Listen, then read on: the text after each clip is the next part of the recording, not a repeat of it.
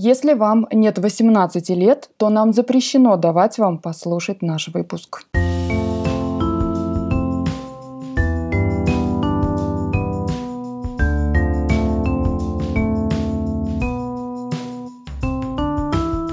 Всем привет! Это подкаст «Со дна постучали». Тут мы говорим о трудных жизненных ситуациях, о тех, кто в них попал и что со всем этим делать. Меня зовут Лола Сайтметова. А я Наташа Ямницкая. Мы журналисты, и это наш первый совместный проект.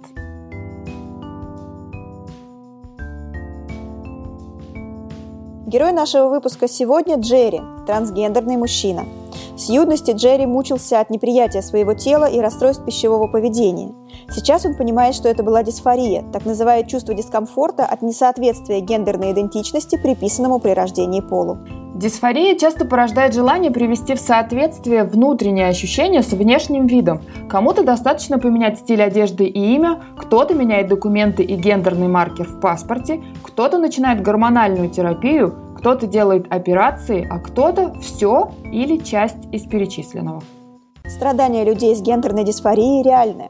По данным базы PubMed, Примерно половина из них живет с депрессией и тревожностью, а 30% хотя бы раз в жизни предпринимали попытку самоубийства. Джерри повезло. Самые близкие люди поддержали его в момент, когда наш герой решил начать переход и совершить камин-аут. Но и ему пришлось не раз пережить стресс, бороться со страхом и осуждением окружающих. Каково это – быть трансгендерным человеком в современном мире?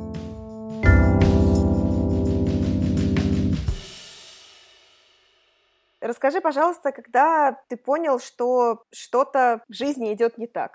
Да, на самом деле, оно всегда так было немножко не так. В детстве по нормальнее, потом хуже, хуже, хуже постепенно. И самый адок начался к концу старшей школы, началу института, то есть там 16-17 лет. Я не очень понимала, что это именно гендерная дисфория. Мне казалось, что у меня просто депрессия, какая-то печаль, тяжелое, которое заставляет меня приходить в школу и лежать, и больше ничего не делать. Ну, тело меняется ужасно. Потом как-то еще протянул несколько лет, отвлекался, адаптировался, а в 25 окончательно накрыло после одной беседы, что все, так жить нельзя, это не жизнь, это выживание.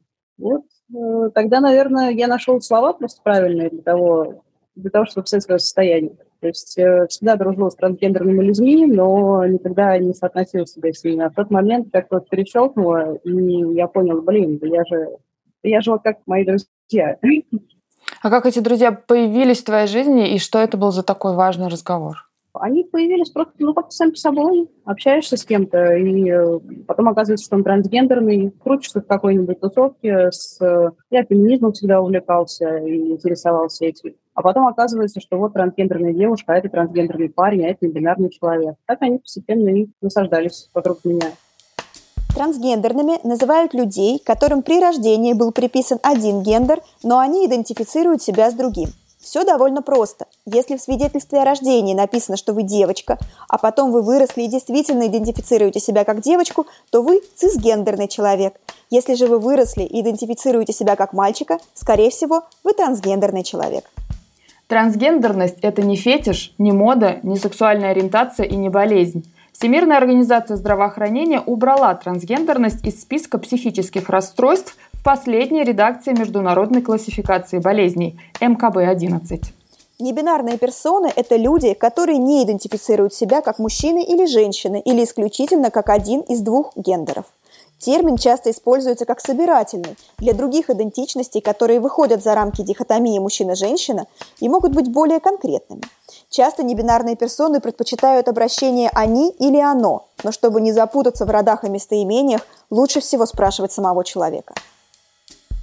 А в разговор, на самом деле, меня просто отчитала подруга довольно жестко. То есть я тогда себя позиционировала как цисгендерную женщину, и стал какую-то чушь нести. Ну, такую, знаешь, как непонимающий человек, э, что-то рассказывать про женскую мужскую социализацию, которая вот не меняется вообще по жизни. И не с позиции, типа, сейчас я тебе все расскажу, но достаточно с чувством меня читала. И мне так обидно стало, потому что, ну, я с ней внутри согласилась. То есть слова-то я говорил правильно, рационально, с своей позиции, а внутри я понимал, что она права. И права не только для себя, а для меня. И, как я понимаю, у тебя, вот ты говоришь про старшие классы, да, у тебя в подростковом возрасте были расстройства пищевого поведения. Ты связываешь это с таким каким-то непринятием тела или чем-то подобным? Да, без всякого сомнения. Честно говоря, я вообще, вот у меня прекрасная память, я себя помню, начиная с э, до годика, то есть вот как я ходить учился. Причем так не картинками, а подробно. Но вот как у меня тело изменилось, как у меня началось там, я не знаю, ну вот все вот эти вот изменения, связанные с пубертатом, там грудь растет, растет, там все. Это просто выпало из памяти. То есть э, мой мозг упорно защищается от этого явления. Говорит, что хочешь. Собаку детскую вспомню, это нет, ни в коем случае. Это было связано очень, ну, я понимал, с одной стороны, головой, что у меня нормальное тело, оно естественное, оно хорошее, оно там даже какое-то красивое с разных точек зрения. Но, тем не менее, что-то во мне прям упорно сопротивлялось тому, чтобы с ним подружиться. И есть огромная разница между гендерной дисфорией и дисморфофобией или дисморфобией, не знаю, как произносится. Гендерная дисморфофобия – это когда человек чрезмерно обеспокоен своим обликом. Переводе с греческого это страх недостатка в своей наружности. Такие люди ненавидят себя, заняты рассматриванием изъянов, навязчиво трогают или ощупывают дефектные места на теле. Иногда из дома выбрасываются зеркала, чтобы ничто больше не отражало уродство человека. Дисморфофобия не выделяется как отдельный диагноз в международной классификации болезней, а определяется как разновидность ипохондрического расстройства. А гендерная дисфория – это когда у человека несовпадение между своей гендерной идентичностью и полом, приписанным при рождении. Ну, вот эти вот такое специфическое чувство, когда я вот стоял перед зеркалом, смотрел на себя и понимал, что я не вижу цельной картинки, что я концентрируюсь только на чем-то, что меня мучает и раздражает, и при этом это все в моих глазах преувеличено. Я, ну, я казался себе толстым, при том, что я им не был. Но я не понимала, откуда это идет. На самом деле мне было все равно на то, что сколько я вешу или ну, какой-то у меня там процент жира в организме. Дело было не в этом. Мне было важно, что у меня есть какие-то изгибы, которые просто не укладывались в моей голове. Одно переплелось с другим, и в результате, ну, я тогда не нашел ничего лучше, как э, начать э, экстренно худеть. А потом увлекся, ну и потянул одно с другим. Джерри, а ты пытался в этот момент как-то обращаться за помощью, например, к психологу или кому-нибудь еще? Если да, то к чему это привело? Честно говоря, нет, не пытался. Я очень всегда боялся психологов, психиатров. Э, мне вообще была нужна псих... психиатрическая помощь э, еще в детстве, потому что я с детства тяжело депрессивный человек, прям с эпизодами, когда ничего невозможно сделать.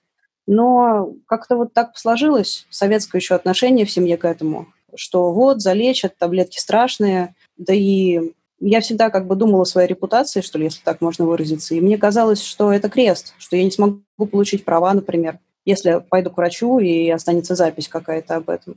Но нет, я не пытался обращаться. А психологи такие частные, с которыми я до этого общался еще в подростковости, они были ну, не очень хорошими.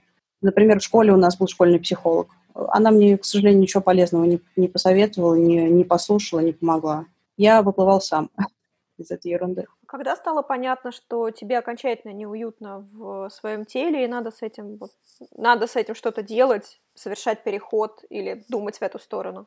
А, тогда же, в 25, когда я немножко освоился просто с вот этой мыслью, что что-то идет очень не так, что я себя чувствую совершенно другим человеком. Даже не чувствую, а воспринимаю. Это, наверное, другое. другое. Ну, я тогда не до конца понимала вообще, что такое медицинский переход. То есть в моей голове было, несмотря вот на обилие друзей, которых я видела, у меня было какое-то такое представление, что вот живет обычный человек, а потом что-то с ним случается, и буквально в течение там, нескольких месяцев или года он оп, и совсем другой внешне. Как вот на фотографиях. Вот была, была женщина, стал мужчина, был мужчина, стала женщина. Я совершенно не понимал, что этот процесс состоит из многих-многих шагов, которые даже не этапы, а именно шаги, потому что их можно делать, а можно не делать. И они могут идти в разные последовательности. Они длинные. 25, зима. Меня накрыло, я сначала просто долго переживал, плакал, одновременно от облегчения, еще от чего-то. А потом пошел на группу самоподдержки и стал смотреть на очень разных трансгендерных людей, которые... Кто-то из них жил в стелсе, и, ну, внешне совершенно не отличался от цисгендерного человека, то есть э, медицинский переход позволил ему просто маскироваться. Стелс – это период жизни у трансгендерного человека после перехода, когда он скрывает свой трансгендерный статус. Выражение «уйти в стелс» означает примерно следующее – сделать переход, добиться максимального сходства с желаемым полом и по возможности забыть обо всем, что было до гормональной терапии или операции. Кто-то отказался от медицинского перехода вообще, кто-то шел своим каким-то путем, многие небинарные люди, то есть немножко, например, принимали гормоны, но отказывались от операции. Кто-то сделал операцию наверх, удалил себе грудь, чтобы она была плоской и комфортно чувствовать себя на пляже, например, а гормоны не принимал. Я смотрел на это и как-то постепенно начинал понимать, что мне нужно. Я помню, какое счастье было весной, когда я впервые купил себе утяжку. Это предмет нижнего белья, который утягивает грудь. А, часто пользуются косплееры, знаешь, э, там, актеры. То есть это не прямо что-то специфически трансгендерное. Но она безопасная достаточно, в отличие, например, от эластичных бинтов. Это прям вот специальный медицинский предмет, бандаж такой. Я надел, и мое, мое изображение в зеркале, оно немножко приблизилось к тому, почему я так долго скучал. То есть вот это вот ощущение узнавания я никогда не забуду. Смотришь в зеркало и видишь себя. Тогда я понял, что да, мое тело все-таки имеет смысл поменять, что-то я от себя хочу. Насколько я понимаю, ты в тот момент был замужем уже, да? Как вообще эта новость была принята, когда ты сказал партнеру, и кто потом уже узнал? Ну, то есть вот этот процесс камин -аута. Честно говоря, я не припомню вот именно этот момент новости, когда я прям объявил партнера. Мы всегда были близки, мы в контакте, именно как близкие люди. И он знает, что происходит в моей голове. Он всегда знал, что у меня какие-то проблемы с гендером, что я ищу какой-то лейбл, что слово «женщина» мне не вполне подходит. Потом постепенно видел, как я погружаюсь в эту тему, видел, как я переживаю вот это осознание, что все-таки это есть, это реально, не выдумки, не, не, не игра, а что-то настоящее. Я всегда обсуждал с ним какие-то шаги по переходу. И постепенно партнер принимал это, и так как он сам, сам по себе все-таки необычный человек, ну, мне кажется, я бы не смог же с человеком, который прям жестко держится за гендерные нормы или еще что-то. Никогда не смог, даже еще совсем раньше. Муж как-то постепенно интегрировался в это. И самое удивительное, по факту оказалось, что он это принимает прям вот изнутри, то есть как часть меня. Ну, надо, значит, надо, значит, надо поддержать. Потом узнали близкие друзья. Я попросил их э, использовать другое имя, другие местоимения, на работе можно сказать, что не знают явно до сих пор, потому что я не чувствую в этом особой потребности. Периодически называю себя в мужском роде, меня периодически называют в мужском роде, путаю людей. То есть люди прибегают, жмут мне руку, потом убегают, переживают, что нарушили какой-то этикет, потом перестают жать руку, опять переживают, что нарушили какой-то этикет. Ну, повесил у себя на рабочем столе трансгендерный флаг, и просто молча висит он там. И люди ходят вокруг и периодически берут его в руки, и, мне кажется, что-то думают в своей голове. А кто сложнее всего принял то, что с тобой происходит? Ой, без сомнения, родители, ну, мама и мои братья. Это было прям тяжело для них.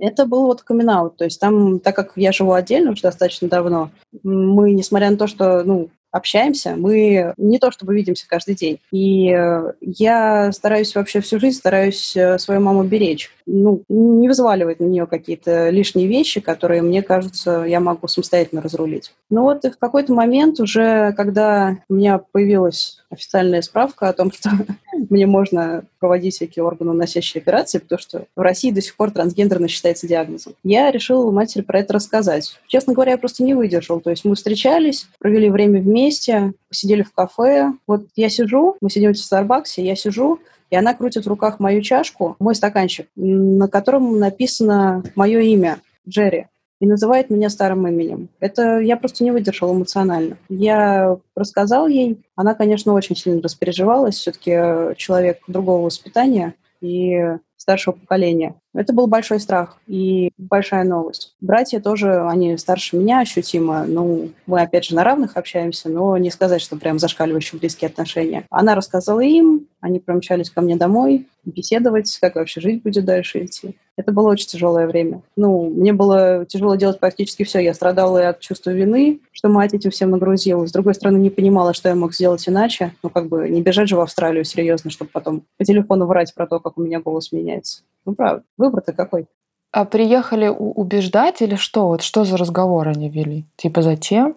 Ну, и это тоже выяснить, зачем, как вообще так получилось, высказать свое мнение, что может быть ерунда это все, может быть мне промыли мозги или еще что-нибудь такое. Поговорить как матери дальше и какие сроки моего решения. Ну, в целом, мне кажется, достаточно уважительно. Я не думаю, что этот разговор прошел как-то прям тяжело, хотя я, конечно, был очень испуган. Ну, потому что это все настолько внезапно.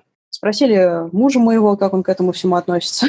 Сказал, э, что, ну, как бы, вот есть человек, я люблю этого человека, живу с ним. Если этому человеку так надо, значит, ему так надо. То есть это, это позиция, на самом деле. Да, с тех пор я не могу сказать, что мои старшие родственники и родительская семья, что они вот меня прям полностью приняли. Я стараюсь не обсуждать эту тему, подзакрыл ее. Не требую, естественно, чтобы меня называли в мужском роде, потому что это надо либо целенаправленно людей переучивать, причем с их согласия, либо просто отложить это в долгий ящик, что я, собственно, и сделал. Но мы немножко отдалились, но семья не разрушилась. Мы выдержали это. А еще возник вопрос, а вот а у мамы не было каких-то, не знаю, вопросов от как от родителя, где, когда я тебя упустила, вот что-то в эту сторону?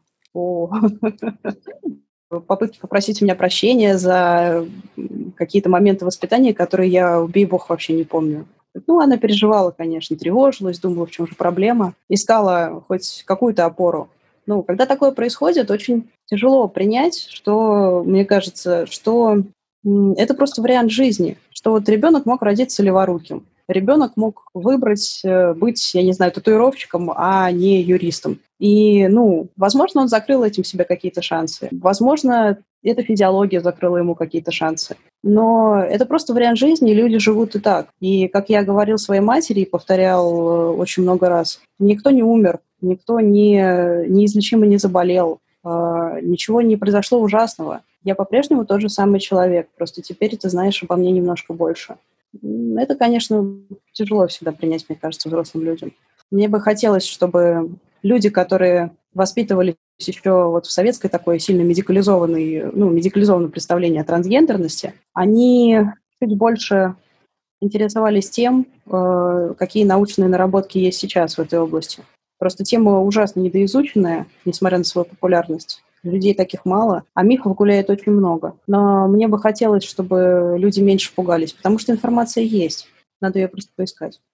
Джерри, а можешь рассказать про сам переход и вот про получение этой бумажки, что для того, чтобы переход начать, нужно, видимо, пройти какую-то комиссию, как это делается, насколько это страшно. Да, конечно, могу рассказать. Вообще, ты знаешь, я вот не очень люблю, когда переходом называют именно медицинские изменения, потому что лично для меня переход начался, ну это, это такая вкусовщина, это что-то не из области этики.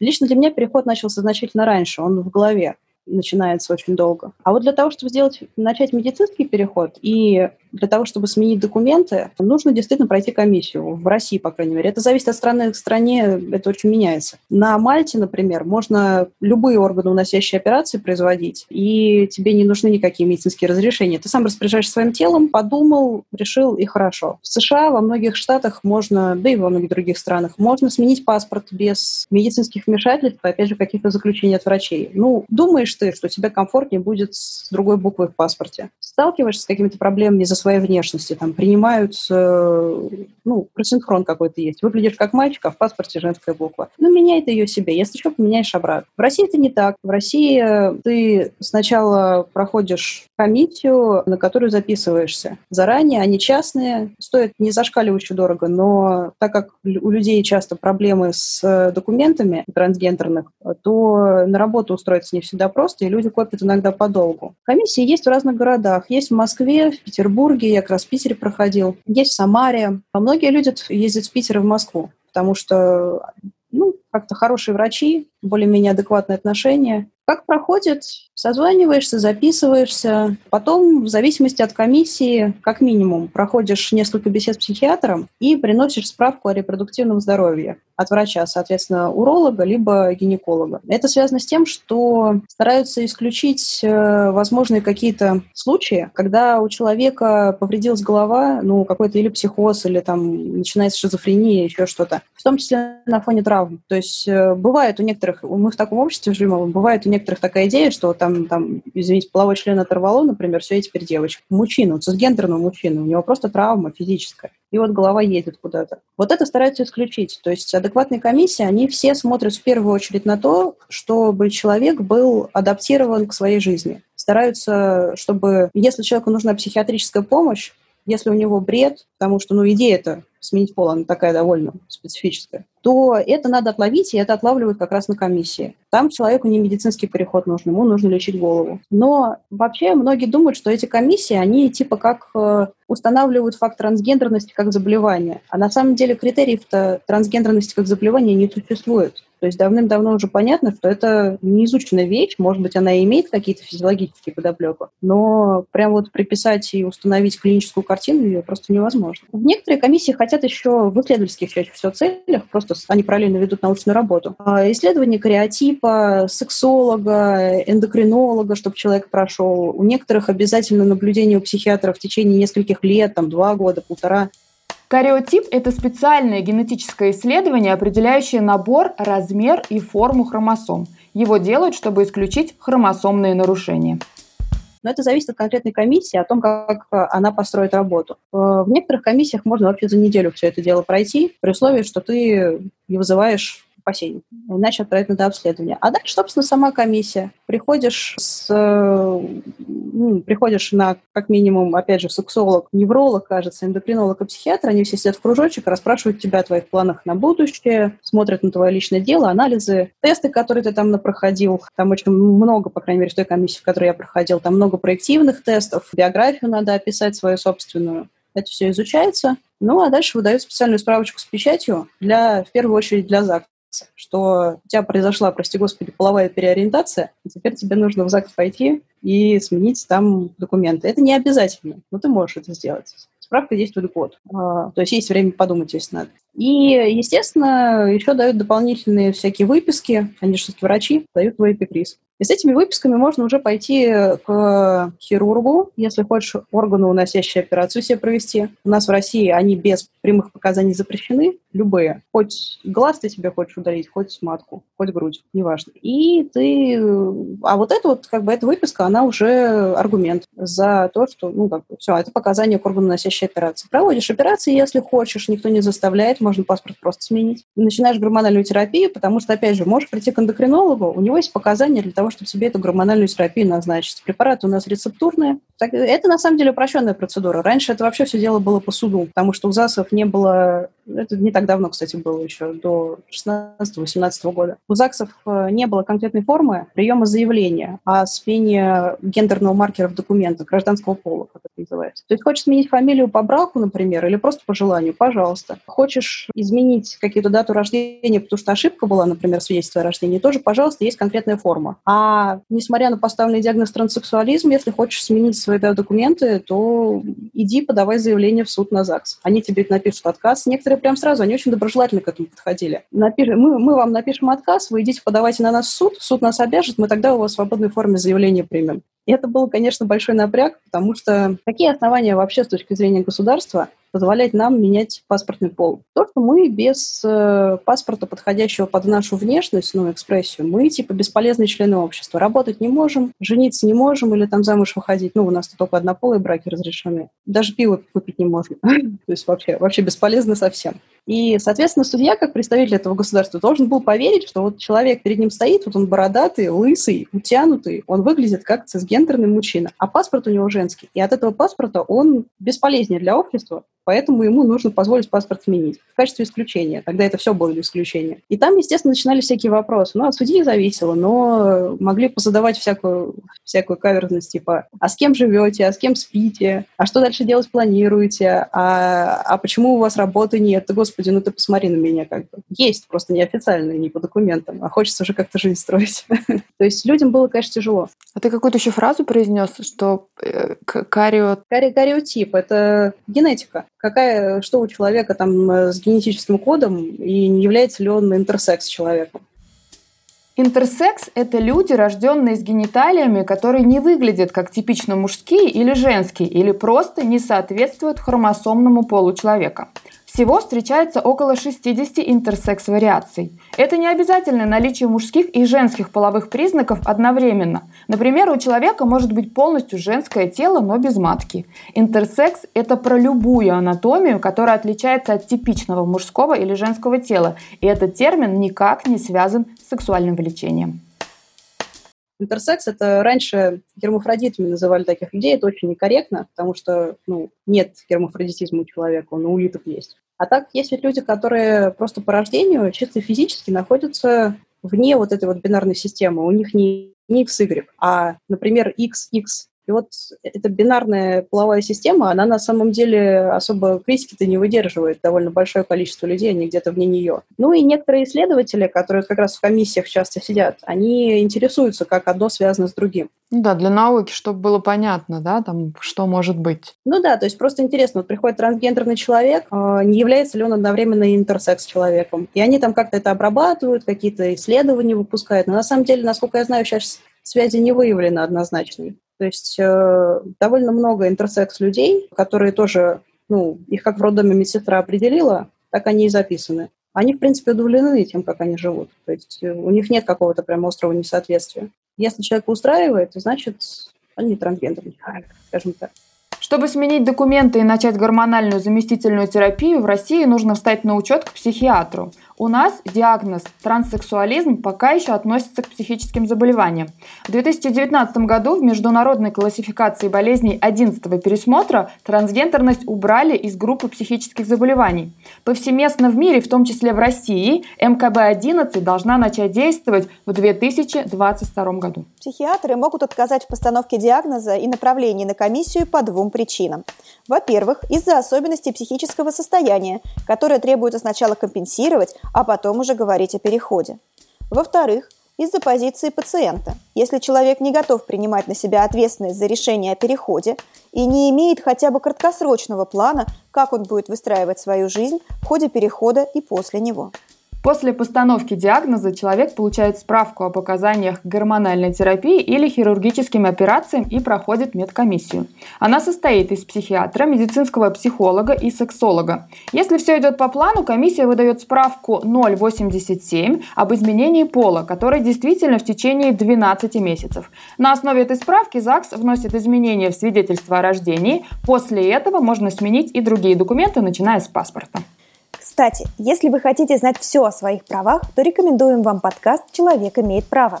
Судебный репортер Марьяна Тарачешникова и корреспондент Московского бюро «Радио Свобода» Наталья Джампаладова приглашают в свой подкаст юристов, правозащитников и гражданских активистов, чтобы разобраться в законодательстве и понять, что делать, чтобы закон работал на вас. Подкаст выходит по вторникам. Все, что происходит в жизни каждого, связано с правами и свободами. Право на выбор, право на жизнь и здоровье, право на самовыражение и многое другое. «Человек имеет право» – это подкаст, который ведем мы, судебные обозреватели «Радио Свобода» Марьяна Тарачешникова и Наталья Джампаладова. Вместе мы выясняем, как устроен окружающий нас мир прав и обязанностей. Почему он устроен именно так и что делать, чтобы отстоять свои права. Присоединяйтесь к нам каждый вторник. Слушайте нас в привычном агрегаторе подкастов. Джерри, а когда у тебя появилась эта справка, то, ну, как будто начался новый этап жизни. Вот какие у тебя дальше были шаги? Что ты дальше делал? Ну, для начала я стал ходить по врачам. То есть мне хотелось э, начать гормональную терапию, хотя бы попробовать. Мне хотелось узнать э, по поводу операции наверх. Вообще грудь – это такая вот прям вот мешающая вещь, потому что, ну, она как бы большая посередине тела, и все время с ней какой-то контакт есть. Это одна из таких вот самых неприятных дисфоричных вещей. Я пошел к врачу, сначала эндокринологу, сдавал пачку анализов, что со всех сторон прошел обследование, в том числе у гинеколога, что мне можно, я не развалюсь от тестостероновой терапии. А, а потом в качестве эксперимента, соответственно, начал эту тестостероновую терапию. Вот тоже есть такое мнение, у меня, по крайней мере, было очень долго, что если, короче, садишься на гормоны, то все, твои собственные вырабатываются тут же перестают, больше никогда не начинают. Если, короче, слезешь с этих гормонов, будет у тебя аналог климакса, только в сто раз хуже, и, и все, и помрешь, наверное. Это я точно не знаю, на чем оно основано было, но вот есть такой миф растиражированный. Отсюда, кстати, идея, что все трансгендерные люди бесплодные, стерильные. Ну, потому что как бы они себя травят этими гормонами. А оказалось-то, что нет. Ну, то есть, оказывается, это просто, ну, препарат, который имеет, конечно, свои противопоказания, определенные побочки. То есть, вот нашли бы у меня кисту в яичнике, нельзя бы мне было этим заниматься, тестостерон принимать. Но э, вообще-то организм на него реагирует достаточно спокойно. Это не какая-то супер чужеродная ужасная вещь. И я решил просто что сделать. У меня же никогда не было суицидальной дисфории такой. То есть э, такого, что прям вот либо я сейчас себе бороду отращиваю, либо я в окошко. У меня много проблем было всегда с кукушкой, но вот этого нет. Я до 25 лет как-то жил, не сказать, что счастливо, но тем не менее. И я подумал вот что.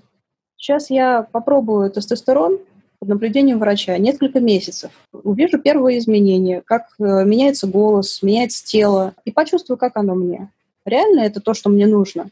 Реально это то, что мне помогает жить. Я, в принципе, слезть могу, если захочу. я действительно так сделал. То есть я начал гормональную терапию, потом понял, что ковенаутнулся матери, понял, что на меня очень много всего сейчас давит, я не знаю, как у меня будет с работой. Я переживал, что вот эти вот изменения в теле, которые начнутся, они как-то повлияют на мой брак. Хотя, конечно, я понимал, что я свободный человек, и что я хочу, то и делаю. Но мне хотелось как-то дать партнеру адаптироваться, что ли, ко всему происходящему.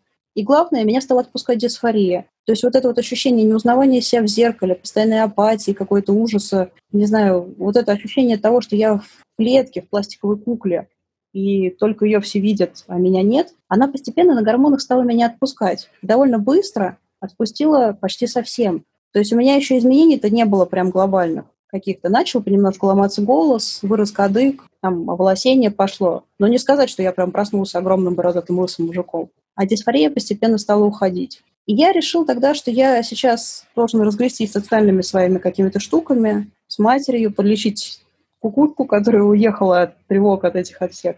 Я, короче, пока останавливаюсь, а потом, скорее всего, вернусь когда-нибудь. И, в принципе, я считаю, что это было очень мудрое решение. То есть я в результате провел на гормонально-заместительной терапии три месяца. Это не так много, на самом деле, но и не так мало. Есть, например, э, ну, не в России, но есть э, схемы гормональной терапии, рекомендованные небинарным людям, которые хотят достичь определенной андрогенной внешности. Они как раз обычно составляют несколько месяцев. Это все делается, естественно, под контролем врача. По факту я себе небинарную гормональную заместительную терапию организовал. Андрогины – это люди, которые наделены внешними признаками обоих полов или объединяющие в себе оба пола. С точки зрения трансгендерного перехода речь может идти о минимизации существующих вторичных половых признаков с помощью приема гормональных препаратов. А второе, я пошел к хирургу у нас есть э, в Москве один из лучших хирургов, который ну, асоци... проводит трансассоциированные операции. Обычно они по совместительству еще и пластические хирурги, которые занимаются вот косметическими внешностями, а кто-то реконструкционный, так что ли это называется, реконструктивный. Они восстанавливают э, какие-то... Ну, вот у женщин, например, бывают проблемы э, во внешности после онкологии. То есть э, грудь уходит из-за луч лучевой терапии, за операции, еще чего-то. И вот они начинают, например, останавливать это. Ну и плюс делают операцию мастектомии, удаление вверх. Пошел к нему, говорю, так, мол, и так, паспорт пока менять не хочу, потому что брак у меня есть заключенный, а если я паспорт сменю, мне придется разводиться, у нас однополые браки пока не разрешены, увы. А там человек такой, он очень доброжелательный, очень чуткий, то есть прям вот врач-врач, все-таки работает с живыми людьми. Но он тоже человек лет 60, старой закалки. Он такой, а что паспорт не меняете? А что не на гормонах? Я думаю, а может, я и на гормонах, просто ты не видишь.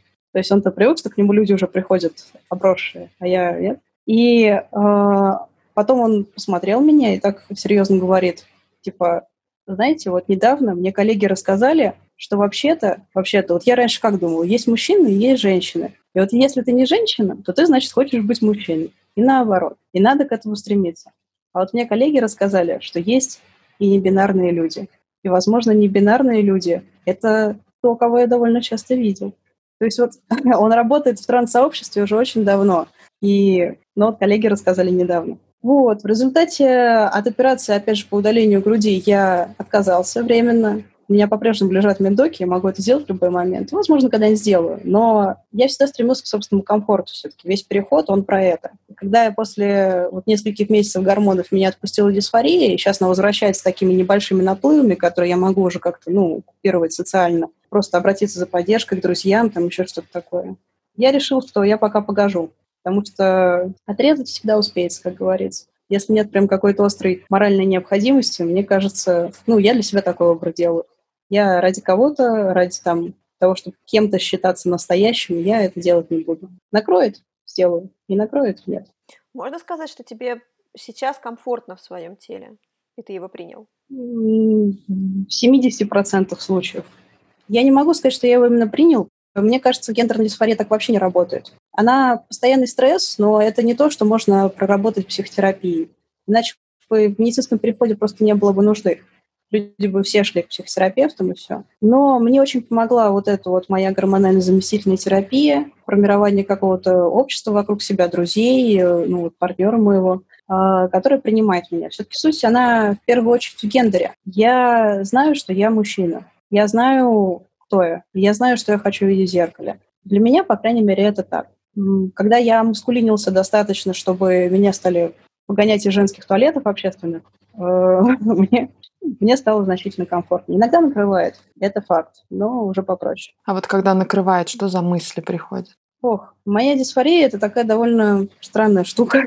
Мне приходит мысль, что я абсолютно одинок. И это одиночество, через которое нельзя прорваться. Вот знаешь, как говорят, сидеть в шкафу. Про геев часто говорят, про лесбиянок, и про трансгендеров тоже. Вот тем сидеть в шкафу отличается от сидеть в тюрьме. Тем, что когда ты сидишь в шкафу, ты сидишь в жилом доме. Вокруг какие-то люди ходят. Они, возможно, твои друзья. Может быть, они даже тебя ищут. А ты сидишь в шкафу за крошечной дверцей, которую можно открыть там просто потянув за нее но тебя все равно никто не видит. И ты смотришь щелку, прям вот видишь их. Вот это, мне кажется, очень хорошее описание дисфории для меня. Я здесь, я есть, я общаюсь со всеми, люди видят мое лицо, но вместо меня видя, они видят какую-то женщину. Мне так кажется. Мой мозг так думает, я не знаю. я думаю, что я обрабатываю это примерно так. Я не существую или существую где-то очень-очень глубоко внутри себя. И никто никогда не увидит меня настоящего. Это ощущение полного отчаяния и одиночества на самом деле. Особенно грустно, когда оно настигает самые уязвимые моменты. Например, когда когда секс какой-то, когда я там раздетый в бассейне или купаюсь в море или еще что-нибудь такое. Или когда оно в толпе друзей возникает. Это,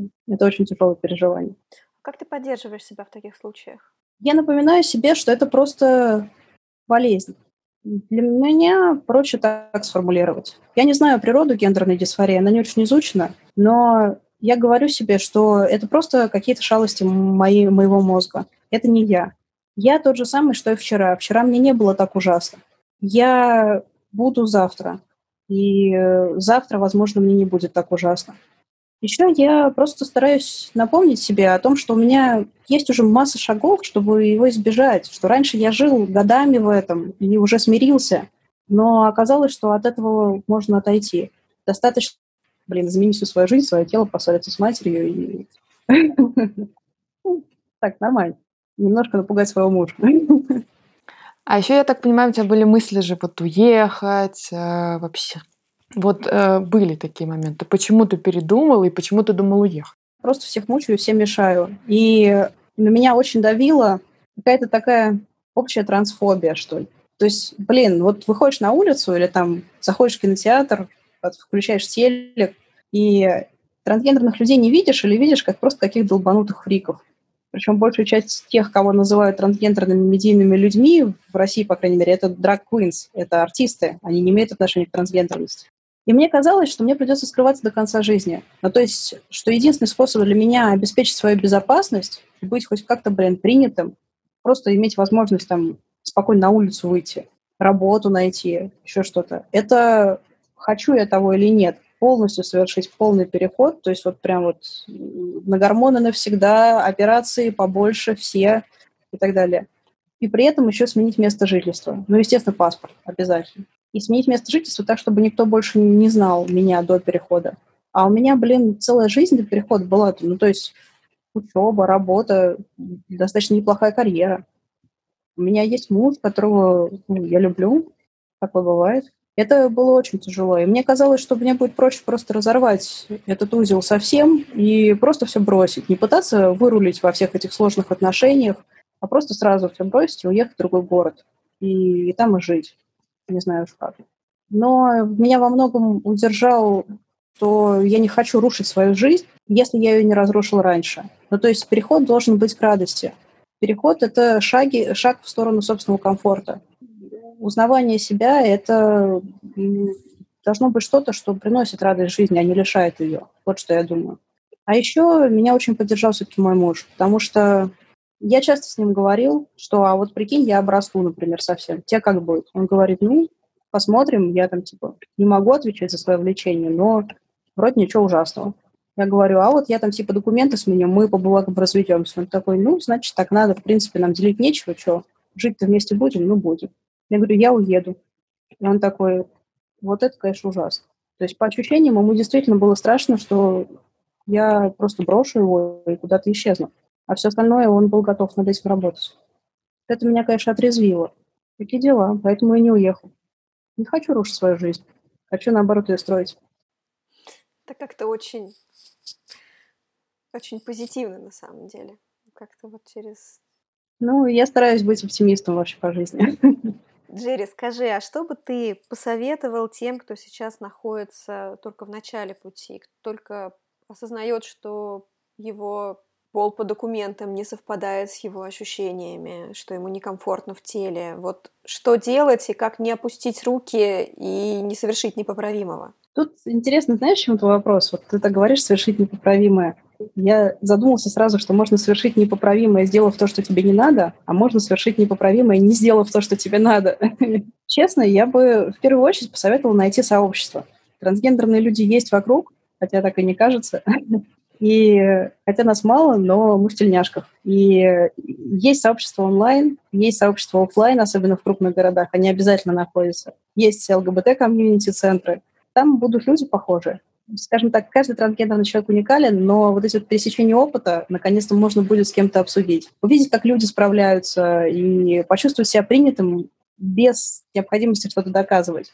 Это первое, что я бы посоветовала. Обязательно выйти в интернет и поискать там все. А второе, я бы посоветовала на себя не давить. Вот просто валить от себя. Трансгендерность ничем не отличается, с моей точки зрения, от, с одной стороны, от леворукости или рыжести, а с другой стороны, от просто желания сделать свою жизнь счастливее. Вот некоторые говорят, цисгендерный человек никогда не поймет трансгендера. Ну, конечно, поймет. Может быть, не в деталях опыта, но в том смысле, что вот тебе плохо, плохо, плохо, ты живешь в некрасивой квартире, ты живешь в ужасном там городе, который тебе не нравится, а потом ты переезжаешь туда, куда тебе нужно, и тебе там хорошо. В этом поймет, я думаю. Я посоветую просто двигаться постепенно. Кажется, что будет лучше, допустим, вот живешь как девочка, и кажется, что будет лучше жить в маскулинном образе. Конечно, вперед. Можно для начала попробовать подобрать одежду, поменять стрижку. И главное, не обесценивать эти шаги. Не думать, что вот, а вот там Вася, а он уже на гормонах 15 лет, у него уже жена и трое детей. Вася, Вася, а ты не Вася.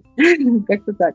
Ты свой собственный человек. Подождать, дать себе время причувствоваться, что еще нужно, чего еще хочется, без чего нельзя обойтись, без чего можно. Это не пакет, это не обязанность, это не обязательно вообще все. В идеальном мире, я думаю, будут самые разные люди, как те, кто носит платьюшки и не делают вообще никаких операций, и при этом говорят «я Вася, называйте меня он». Так и люди, которые уже в три годика честно заявляют, что вот я такой, какой я есть, а в 15 лет уже садятся на блокаторы гормонов. Будут разные люди. Просто сейчас надо уметь отделить то, что от тебя требует общество, для того, чтобы соизволить, там, позволить тебе существовать, и то, что ты хочешь от себя. И уметь как-то вот отделить одно от другого. Я не говорю, что это не важно, подстраиваться под общество. Конечно, безопасность важна, хочется быть принятым, но надо, главное, понимать, зачем ты делаешь те или иные шаги. Никогда не поздно, никогда не рано.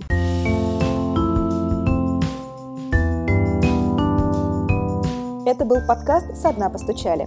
Подкаст о том, как не отчаяться, оказавшись в трудной жизненной ситуации. С вами были Лола Сайтметова и Наташа Ямницкая. И мы благодарим за помощь студию «Подкастерская» и Льва Пикалева.